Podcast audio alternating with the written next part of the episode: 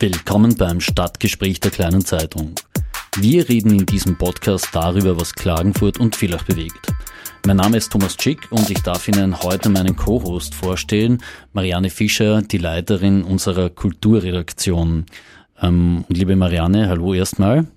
Hallo, grüß Gott. Ja, und ich würde vorschlagen, du erklärst gleich einmal selbst, warum wir heute zu zweit hier im Studio vertreten sind. Ja, ich freue mich sehr, dass heute Julius Deutschbauer unser Gast ist. Weil ihr mir allein nicht gewachsen seid, oder? Deswegen sind wir zu zweit, genau. Deswegen Schauen wir mal, wie dieses Gespräch verlaufen wird. Wir sehen jetzt schon, das wird spannend. Wir sehen jetzt schon, wie es reicht, nicht einmal zu zweit. Jedenfalls, Julius Deutschbauer wird am 6. Dezember mit dem Kärntner Kulturpreis ausgezeichnet, der höchsten Auszeichnung, die Kärnten in Sachen Kultur zu vergeben hat. Vielleicht ganz kurz zu seiner Biografie. Julius Deutschbauer wurde 1961 in Klagenfurt geboren und gilt als Initiator des Projekts Bibliothek ungelesener Bücher, das er 1997 ins Leben gerufen hat. Er realisierte zahlreiche Plakataktionen, Performances und Kurzfilme. Aber wir wollen ja nicht über ihn reden, sondern mit ihm. Deswegen, grüß Gott, Herr Deutschbauer, ich fange mit einer Frage an, die normalerweise Sie am Anfang Ihrer Interviews stellen. Welches Wetter haben wir heute? Ich in Kärnten höre ich immer Radio Kärnten. Und da war es auf der Durach wolkenlos und im Klagenfurter Becken nebelig. Und dabei ist es, glaube ich, geblieben. Den ganzen Tag. Vielleicht sollten wir das jetzt auch kurz erklären, warum ich Ihnen diese Frage gestellt habe. Sie haben ja eben diese Bibliothek ungelesener Bücher ins Leben gerufen, die in etwa so funktioniert. Sie eröffnen Ihre Interviews, ich glaube es sind mittlerweile 800, immer mit der Frage nach dem Wetter. Und dann folgen Fragen nach einem ungelesenen Buch, so in etwa, wie oft haben Sie dieses Buch nicht gelesen? Seit wann haben Sie dieses Buch nicht gelesen? Und äh, danach kaufen Sie das jeweils genannte Buch auch für Ihre Bibliothek an. Wie kommt man auf so eine Idee? Naja, die äh, meisten oder etliche Zeitungen und Magazine, Literaturmagazine, aber auch Tageszeitungen äh, haben immer wieder so Glossen, mein Lieblingsbuch. Und beim Lesen dieser Glossen gibt's selten wirklich erfreuliche Beschreibungen von Lieblingsbüchern. Das ist meistens mehr oder weniger äh, gute Nacherzählungen. Und da dachte ich mir vor 22 Jahren, wie sehen die Interviews wohl aus oder die Gespräche oder die Fantasien oder die Mutmaßungen, wenn äh, ich nach ungelesenen frage? Und das macht mir eben so viel Vergnügen nach wie vor. Ich dachte, es ist ein kurzes Projekt, das es jetzt über 20 Jahre 800 Interviews oder Gespräche lang währt. Welches ist denn das häufigste Buch? Äh, wir sind ja in Kärnten, nähe der Bahnhofstraße. Äh, der Mann ohne Eigenschaften.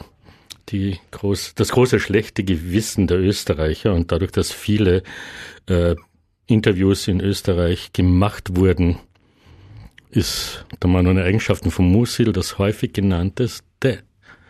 Dann folgt die Bibel, dann Ulysses von Joyce, dann die Suche nach der verlorenen Zeit äh, von Proust und am fünf, den fünften Platz teilen sich äh, Karl Marx mit äh, dem Kapital und Herr Hitler mit Mein Kampf. Na, das ist eine Zusammenstellung, oder? Gut, über die Bücher haben wir jetzt erstaunlicherweise auch alle gestern gesprochen. Ja. Ähm, was mich dabei noch interessieren würde, ab wann gilt denn ein Buch als ungelesen? Also den, den Mann ohne Eigenschaften, wir gestehen es jetzt einfach, haben wir auch beide geschmissen. Ich zumindest, Marianne darf ich die Also ich bin relativ weit gekommen, aber nicht fertig worden. Sind wir jetzt auch da dabei oder gelten wir jetzt schon ein bisschen als Leser? Also, wenn man, äh, also beim Mann ohne Eigenschaften gilt es relativ lang ungelesen, weil es ja ein sehr dickes Buch ist. Aber jetzt bei der Mappe meines Urgroßvaters von Stifter oder bei den meisten Handkebüchern, außer mein Jahr in der Niemands äh, Bucht, Bucht mhm. äh, ist es doch so, dass diese Bücher angelesen schon nicht mehr als ungelesen gelten. Aber äh, interessanterweise gibt's äh, mein Jahr in ein Niemandsbuch, das ist das einzige Handkebuch, das äh, in der Bibliothek äh, vorhanden ist, genannt wurde und das gleich von vier Gesprächspartnern. Ja, das äh, lohnt sich, mhm. darüber zu sprechen, zu mutmaßen, zu fantasieren. Eine Frage noch zu diesen 800 Gesprächspartnern. Was ist da die Bandbreite an Menschen, die Sie da befragt haben? Wen darf man sich da alle reinordnen in diese 800? Meine Schwester, meine Mutter, nein, meine Mutter nicht. Äh, viele Menschen, die ich treffe, viele Künstler sind äh, dabei, viele bildende Künstler, äh, dadurch, dass ich ja aus der bildenden Kunst komme, aber auch äh, äh in letzter Zeit immer mehr Autorinnen und äh, Autoren, weil ich ja immer Veranstaltungen auch mache mit Lesungen von Autoren. Kürzlich hat äh, Herr Rühm, Gerhard Rühm bei mir gelesen und dann wollte ich ihn interviewen, weil wir ein paar Tage in Salzburg verbrachten. Und er sagte, nein, ich muss zu ihm nach Köln kommen und ich darf ihm nur drei Fragen stellen. Ja, es ist sicher eine Reise wert. Ja. Ich ja. nehme ich nehme mal an, dass die Bandbreite auch sehr groß von den Antworten ist. Was waren da besonders interessante Gesprächspartner? Äh, ja, ich muss jetzt auf meine äh, gerade noch Frau, aber eigentlich schon Ex-Frau verweisen. Die hat Ulysses von äh, Joyce nicht gelesen als eine der vielen. Und es gibt eine Frage äh, in meinen Interviews, äh, welchen Imbiss würden Sie für den Helden Ihres ungelesenen Buches zubereiten? Und Marlene äh, Robatsch sagt darauf, ich koche nicht für Helden. Und das war einer unserer Trennungsgründe. ah, okay. Das eröffnet jetzt mir wiederum ein Spektrum an Fragen, wo ich nicht weiß, ob wir das öffentlich ausbreiten dürfen, aber Sie sehen sich selbst zumindest als Held, habe ich daraus geschlossen. Äh, bis vor kurzem sah ich mich als Held, ja, inzwischen zweifle ich dran. Umso mehr ich über diese Antwort nachdenke. Woher kommen jetzt diese Zweifel? Ich werde äh, nächstes Monat 58, da kann man schon zweifeln an seinem eigenen Heldentum. Aber am 6.12. bin ich der Held des Abends. Das ist. Das äh, noch einmal bin ich noch Held und dann kann ich auf das Heldentum für eine Weile äh, gerne verzichten. Ja, es fällt das Leben auch leichter, kein Held zu sein. Kommen wir mal so vorausblickend schon auf diesen 6.12. zu sprechen. Ähm, was darf man sich jetzt da eigentlich von Ihnen erwarten? Weil Kulturpreisverleihungen in Kärnten, die haben ja schon immer ein bisschen an Zündstoff gehabt in den letzten Jahren. Da hat es Händeschüttelmaschinen gegeben. Äh, verhinderte Reden. Ich erinnere an Peter Truschner, ist schon ein paar Jahre her, aber da wurde seine Rede, glaube ich, irgendwie abgeschnitten. Also war immer recht spannend. Was, was dürfen wir da bei Ihnen erwarten? Ich meine, es gab ja auch einen verhinderten äh, Kulturpreisträger, den Josef ja. Winkler. Mhm. Mhm. Äh, ja, so gut äh, äh, wie Josef Winkler bin ich, werde ich nicht sein, dass ich ihn gar nicht nochmal äh, kriege. aber, aber, äh, na ja, meine Biografie sagt ja Performer und das und jen und, und Bibliothekar. Also kann man sich äh, zwischen Bibliothekar und Performance was erwarten. Mhm. Ich verrate es natürlich nicht. Das steht dann danach in der kleinen Zeitung. Ähm, was bedeutet Ihnen dieser Kulturpreis? Diese Auszeichnung vom Land Kärnten? Naja, 14.500 Euro sind natürlich sehr erfreulich. Muss man äh, die versteuern schon, oder? Das ist, äh, das beantworte ich jetzt nicht. Okay. Ja weil sonst äh, sie ja, das Finanzamt hört mit, sagen wir uns ehrlich. Das Finanzamt hört mit, ja, also kann ich jetzt nicht sagen, äh, ob ich es versteuere. Ja, na, ich äh, denke, dass Geld vom Staat äh, natürlich steuerfrei ist, sonst müsste ich ja einen Teil sofort wieder zurückzahlen. Das wäre ein großer Unsinn. Ja, mhm. ähm, das kann man schon auch begründen, falls man es versteuern müsste. Aber sonst äh, ja, es ist schon eine Anerkennung. Ich freue mich darüber. Muss ich äh, errötend zugeben. Noch dazu, weil es ja auch Zeiten gab, wo ich in Kärnten als Künstler nicht so gern gesehen war. Also es gab eine Ausstellung in, in der damaligen noch Landesgalerie, glaube ich, also im Museum moderner Kunst, das noch äh, ein Landeshauptmann Kulturreferent war und er hat aus einer Ausstellung, das war 2003 oder 2004, ein Bild in den Keller räumen lassen während der Presseführung, weil so ein Nestbeschmutzer nicht in diesem, nichts in diesem Museum, solange er Kulturreferent ist, zu suchen hat. Und das hat mich natürlich auch gefreut, aber es freut mich umgekehrt auch Anerkennung. Es ist beides eine Anerkennung, ja, in, in alle Richtungen. Was war denn auf diesem Bild zu sehen? Äh, Widerstandel. Eins der ersten Plakate mit Gerhard Spring zusammen 2001 oder 2002, als wir begonnen miteinander zu arbeiten, äh, war Widerstandel, bezog sich auf den damaligen Widerstand äh, äh, gegen Schwarz-Blau unter Schüssel und äh, war ein, ein Reflex oder ein Zitat von Nestroy, der ja auch äh, aus der Revolution in Freiheit äh, zu Krewinkel äh, ein Revolutionärl macht und aus dem aus der Konter äh, aus der aus der Reaktion ein Reaktionärl also da wird alles mit einem verniedlichten äh, verniedlichenden L äh, beschürzt und so äh, war es eigentlich eine ein Remake äh, auf Nestroy. Sie beide waren ja. Gemalt war das halt. Das war halt ein großes Gemälde, nicht nur das Plakat. Mhm. Sie beide waren ja auch ein kongeniales Duo als Schüssel und Morak, sogar bei der Biennale in Venedig, oder? Stimmt, ja. Können Sie mal erzählen, was da passiert ist? Sie haben die ja mehr oder weniger eröffnet, zumindest ja, in Österreich, Pavillon. Wir wurden ja von der damaligen äh, äh, Kuratorin der Biennale, der Elisabeth Schweger, eingeladen, was zu machen. Und wir haben uns aber überlegt, äh, wenn wir schon jetzt eingeladen werden, können wir ja das als Dürrel äh, benutzen, nicht, nachgerade nicht im österreichischen Pavillon aufzutreten und sind auf Suche gegangen, wer uns aufnimmt. Ja. Und dann haben wir begonnen, über einen Kurator mit äh, dem französischen äh, Pavillon äh, Kontakt aufzunehmen. Und da hat uns sogar die Ministerin ein sehr schönes äh, Schreiben geschickt, die Kulturministerin von Frankreich. Sie äh, schätzt unser Ansinnen, aber sie kann auf französischem Boden nicht eine gegen Österreich gerichtete äh, Veranstaltung dulden. Äh, was auch interessant ist, dass diese einzelnen Pavillons in Venedig äh, zu, äh, wie Botschaften mhm äh, nationale äh, Territorien sind. Ja, man könnte sogar als Flüchtling in, irgendeine, in irgendeinen Pavillon flüchten und äh, irgendwie beantragen, dass man äh, dort äh, politisches Asyl äh, bekommt. Und wir flohen ins Polnische. Das war nur einen oder zwei Steinwürfe vom Österreichischen entfernt.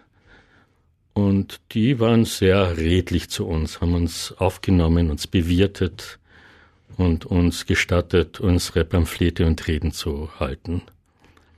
Wo dann äh, zur genau exakt selben Zeit wie Morak und Schüssel den österreichischen eröffnete. Und dann waren wir natürlich sehr glücklich, dass bei uns mehr Leute waren als dort. Das wirft jetzt natürlich die Frage auf, wie politisch muss Kunst eigentlich sein? Ah, hm. Wie politisch muss Kunst sein? Die muss gar nicht äh, politisch sein. Es gibt da kein, kein Gesetz, dass Kunst politisch sein äh, muss. Äh, manchmal ergibt es sich von selbst, äh, ohne dass man jetzt wirklich politisch äh, sein äh, will oder beabsichtigt. Das ist natürlich ein Glücksfall. Oft ist Kunst, die äh, so äh, politisch im Namen fast trägt oder in der Ankündigung trägt, am unpolitischsten. Zum Beispiel bei diesem Preis, den ich vergebe seit acht Jahren, suche das unpolitischste Theaterstück des Jahres äh, oder der Saison und da werden äh, im Grunde genommen in Kategorien wie der längste Zeigefinger, die dickste Staubschicht, die größte Weinerlichkeit ähm, und so weiter, äh, werden nur Stücke nominiert, die äh, von sich selbst behaupten, politisch zu sein. Und das sind oft die unpolitischsten, die politischen. Äh, der Preis ist kürzlich vergeben worden. Karin Bergmann, Ex-Direktorin des Burgtheaters, hat ihn sich sogar persönlich abgeholt. Eine ziemlich coole Frau, oder?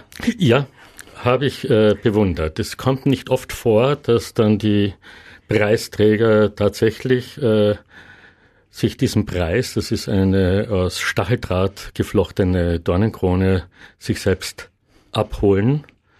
Aber Karin Bergmann war sehr äh, gerührt, auch nervös und das hat, hat mich äh, äh, ja geehrt und gefreut, auch diese Nervosität. Äh, und hat dann auch äh, schöne Verteidigungsrede gehalten. Es gibt ja immer eine Laudatio auf diese Gewinner, die war äh, von der Leiterin äh, äh des Kosmos Theater sehr hart und die hat das sehr gut äh, kommentiert und auch gekontert und den Preis freudig entgegengenommen.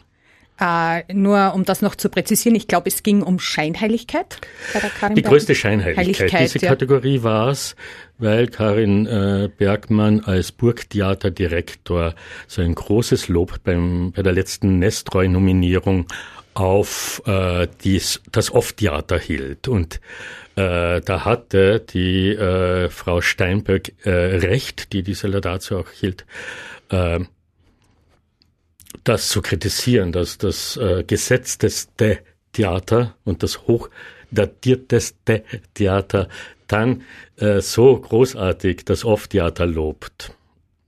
Ja, sie hat den Preis verdient. Aber nochmal zurückkommend auf diese Kunst darf unpolitisch sein. Mir ist da jetzt gerade ein Wort von Thomas Daniel Schnee, Schlee, dem ehemaligen Intendanten des Karinthischen Sommers, wieder in den Sinn kommen, der mal ähm, ziemlich wörtlich gemeint hat, äh, Kunst muss mehr sein als die Behübschung des Feierabends. Wo ist da da diese äh, Grenze darin, wo Sie sagen, ähm, Behübschung des Feierabends und Kunst? Also ist, ist Unterhaltung für Sie dann was, ähm, mit dem Sie gar nichts anfangen können, auch persönlich? Ah, jetzt äh, natürlich ist Filmkunst, auch wenn es sich um Sokodona handelt, äh, auch äh, Kunst. Aber dann doch eher Behübschung des Feierabends und äh, ich äh, schaue es mit Vergnügen. Auch Soko Wismar sogar, das ist noch mehr Behübschung des Feierabends. oder Soko Leipzig oder Potsdam. Na, äh, also äh, ja, es gibt schon äh, berechtigt auch äh, Behübschung des Feierabends. Und trotzdem bleibt's Kunst. Dann ist es halt Unterhaltungskunst, aber ganz ohne Unterhaltungskunst äh, würde ich ähm, einiges trauriger sein. Wenn ich nur von politischer Kunst äh, oder die diesen Anspruch erhebt, bombardiert wäre, Bullshit zuschauen oder Nonsens Heilung für die Seele, Gehirnwäsche, mhm. die man manchmal braucht. Im englischsprachigen Raum ist man da ja auch ein bisschen großzügiger. Da gibt es diese Grenze zwischen ernster Kultur und Unterhaltungskultur nicht. Die wird da nicht so streng gezogen, oder? Wie bei uns. Ja, auch äh, berechtigterweise, ja. Ich unterhalte manchmal auch. Gerne. Naja, Ihre Plakate sind zumindest sehr unterhaltsam. Ja, weil ich so ein lustiges Persönchen bin und auf jedem Plakat drauf bin, ja, in äh, sehr unterschiedlichen äh, Posen. Ja. Das eins der äh, feschesten, wo ich mich sehr fesch fand, ist äh, dann gleichzeitig auch wieder das äh, eins der härtesten. Ja, so mit dunkler Sonnenbrille stehe ich auf einem Plakat äh, ähm, vor einem äh, Auto, so einen Lieferwagen der Firma Profrost. Und drüber steht der Satz, Darling, ich habe schon wieder einen Flüchtling geschleppt. Ja, oder äh, dann stehe ich am nächsten Plakat derselben Serie wieder mit so einem kleinen geschrumpften Koran im Regen und Darling, ich habe äh, schon wieder einen Koran geschrumpft und so weiter. Äh, die sind schon sehr lustig auch, ja. So. weil der so süß ist. Und man äh, ist ja jetzt, äh, es war ein kalter Regen und trotzdem schrumpfte mir dieser Koran in der Hand. Das war schon etwas verwunderlich. Mhm. Das, ja, ja, also man, ich, ich glaube, dass Sie haben ja bei uns beiden jetzt gerade das bezweckt, was auch das Ansinnen des Plakats war. Du weißt nicht, ob du schockiert sein sollst, du weißt nicht, ob du lachen darfst. Vor allem bei einem geschrumpften Plakat, ob des kalten Regens, die Assoziation brauchen wir jetzt nicht verpiepen, da weiß ja jeder Erwachsene, worum es geht. Ähm, hat natürlich schon eine Breite. Ähm, wie, wie, wie sehr ist es Ihnen da auch Anliegen, immer ein bisschen anzuecken? Also früher haben Sie selber das, Nest, das Wort für sich in den Mund genommen, deswegen getraue ich mich zu wiederholen, der Nestbeschmutzer dann auch manchmal zu sein. Im Prinzip mache ich nicht so viel anderes als äh, Zeitungen oder Medien, weil ähnliche äh, Schlagzeilen lese ich ja täglich in der Zeitung, ja, ob in äh, sogenannten anspruchsvollen oder in Boulevardzeitungen sind diese, äh, wenn so etwas passiert wie mit diesem äh, äh, Gefrierauto und den, was jetzt dann gerade kürzlich, glaube ich, in England wieder passiert ist, mit etlichen Flüchtlingen, die darin zusammengepfercht erfroren sind. Diese Meldungen sehe ich, lese ich in den äh, Schlagzeilen und da geht es ein bisschen darum, äh, solche Meldungen ähm, jetzt angeberisch äh, äh, formuliert auf mich zu nehmen, dass ich mich zum Schlepper mache, dass ich mich zum Schrumpfer eines Korans mache oder ich mich zum Schläfer mache auf einem Plakat, wo ich auf einer Parkbank schlafe und da steht drüber, Darling, ich habe schon wieder einen Schläfer geweckt äh, und so weiter. Oder ich mich in meiner äh, von mir selbst zerstörten Wohnung aus einem Zornesbruch heraus, äh, wo ein Freund zufällig ein Foto machte äh, zum Darling, ich habe mich schon wieder, ich habe schon wieder einen Tempel gesprengt mache. Da äh, Schlagzeilen noch einmal in die Öffentlichkeit in meiner Person auf meinem Rücken äh, zu zehren, ist so die, die Botschaft. Weil ich ja immer mit Originalfotos auch überflutet werde. Dann sehe ich diesen Kühlwagen, diesen Original, mhm. dann sehe ich eine, einen original zer, zer, zerpumpten äh, Tempel in Irak und äh, da äh, einerseits verschärfe ich dadurch Schlagzeilen, andererseits verniedliche ich sie auch, ja. Weil das ist ja nur meine, meine Zwei-Zimmer-Wohnung, wo irgendein Regal dann umgefallen ist und wird dann sofort zum gesprengten Tempel, ja. Wie sind da die Reaktionen der Menschen so allgemein drauf? Sind die dann eher belustigt oder äh, schockiert oder? Äh, es ist eine Mischung, aber es ist so eine, eine gute Mischung eigentlich. Ich kann mich erinnern, das war ja so eine Serie für die Szene Salzburg, für dieses äh, Sommerfestival in, äh, in Salzburg, äh, wo ich jeden, wo ich so einen Container am äh, Vorplatz der Universität hatte, wo diese ganzen Plakate drauf waren. Und zu jedem Plakat gab es zwei Performances, also zwölf Tage lang machte diese, dieser Container auf und es gab dann so eine Guckkastenbühne, wo ich dann für eine halbe Stunde eine Performance machte zu diesem Thema.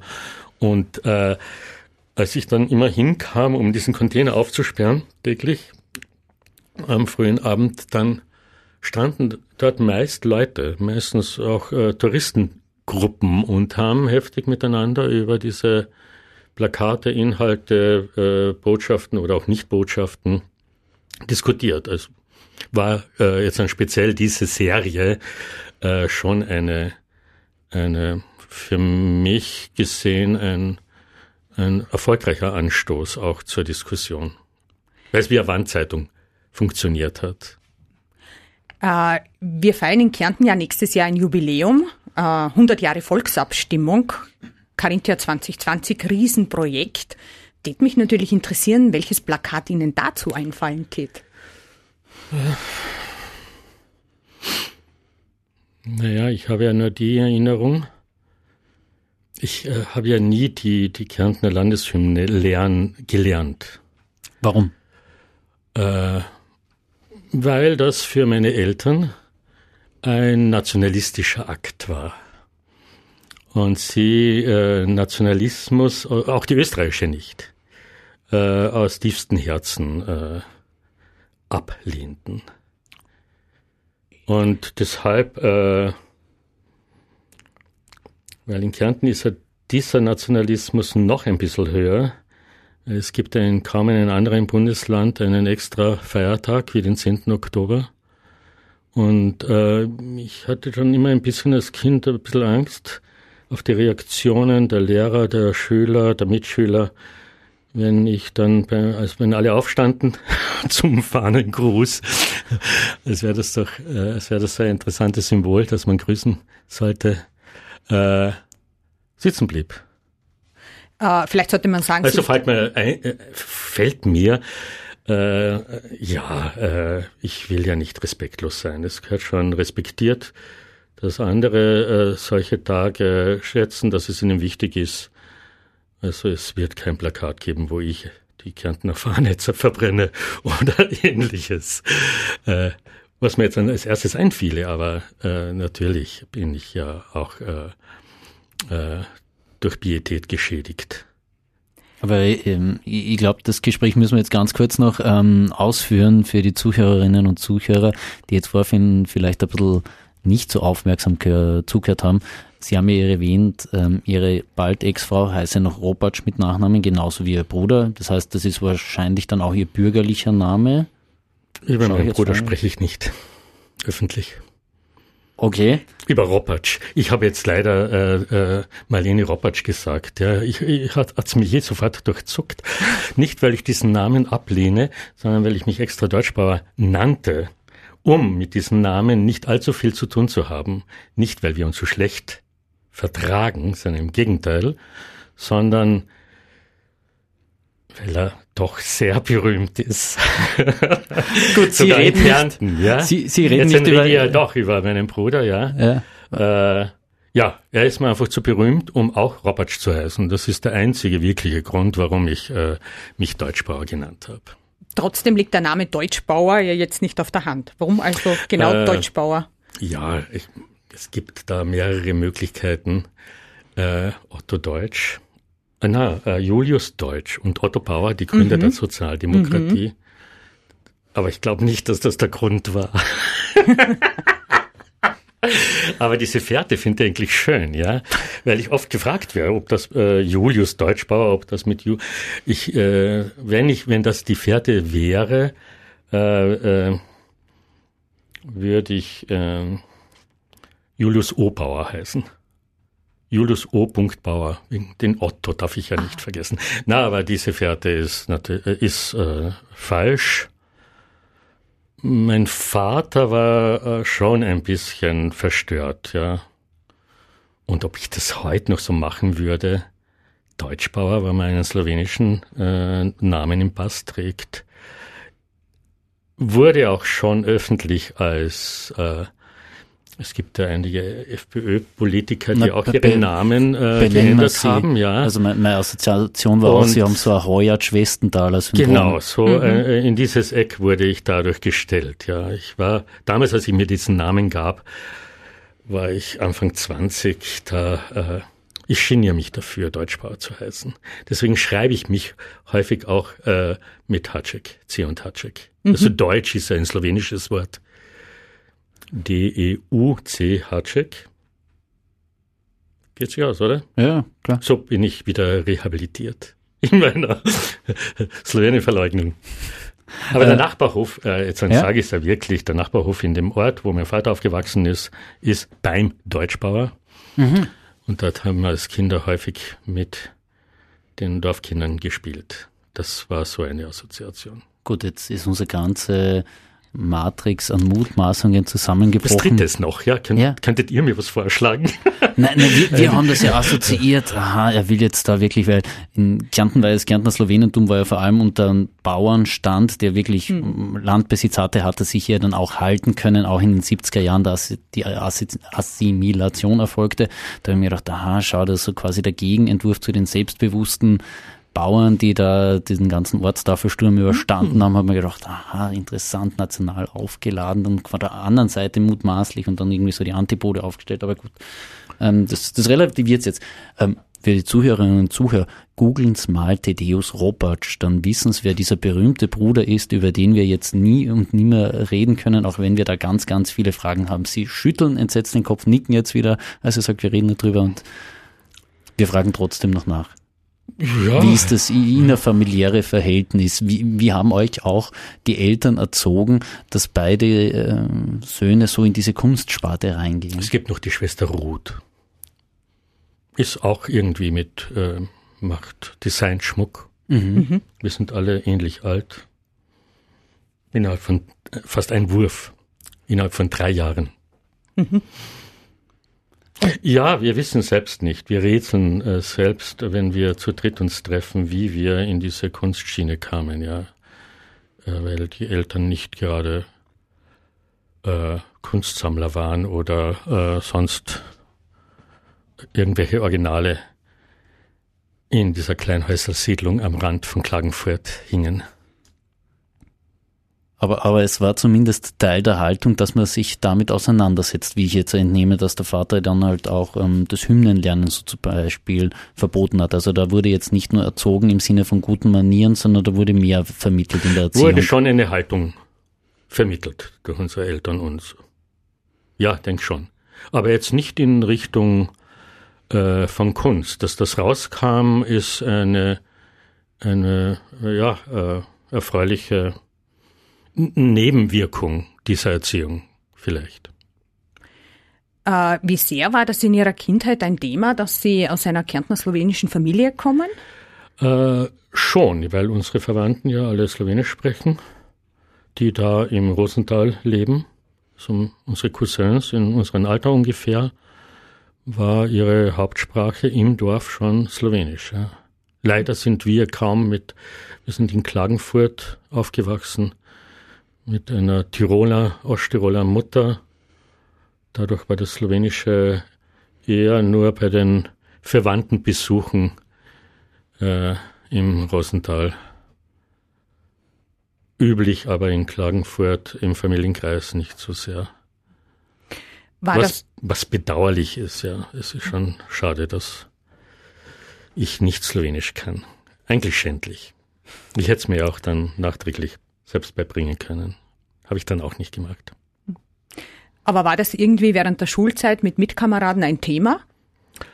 Ich frage jetzt so naiv, ich bin Jein. Steirerin und höre das immer wieder und bin ja, jedes Mal verwundert. Ja. Also beim äh, Aufschreiben des Namens auf die Tafel und wenn ich jetzt nicht einen, äh, einen undeutlichen Hatcheck machte, gab schon so von ein paar äh, National, Kärntner National, Deutsch National aufgewachsenen Mitschülern, äh, so äh, Chöre, ja, check, check, check, solche Dinge kann ich erinnern.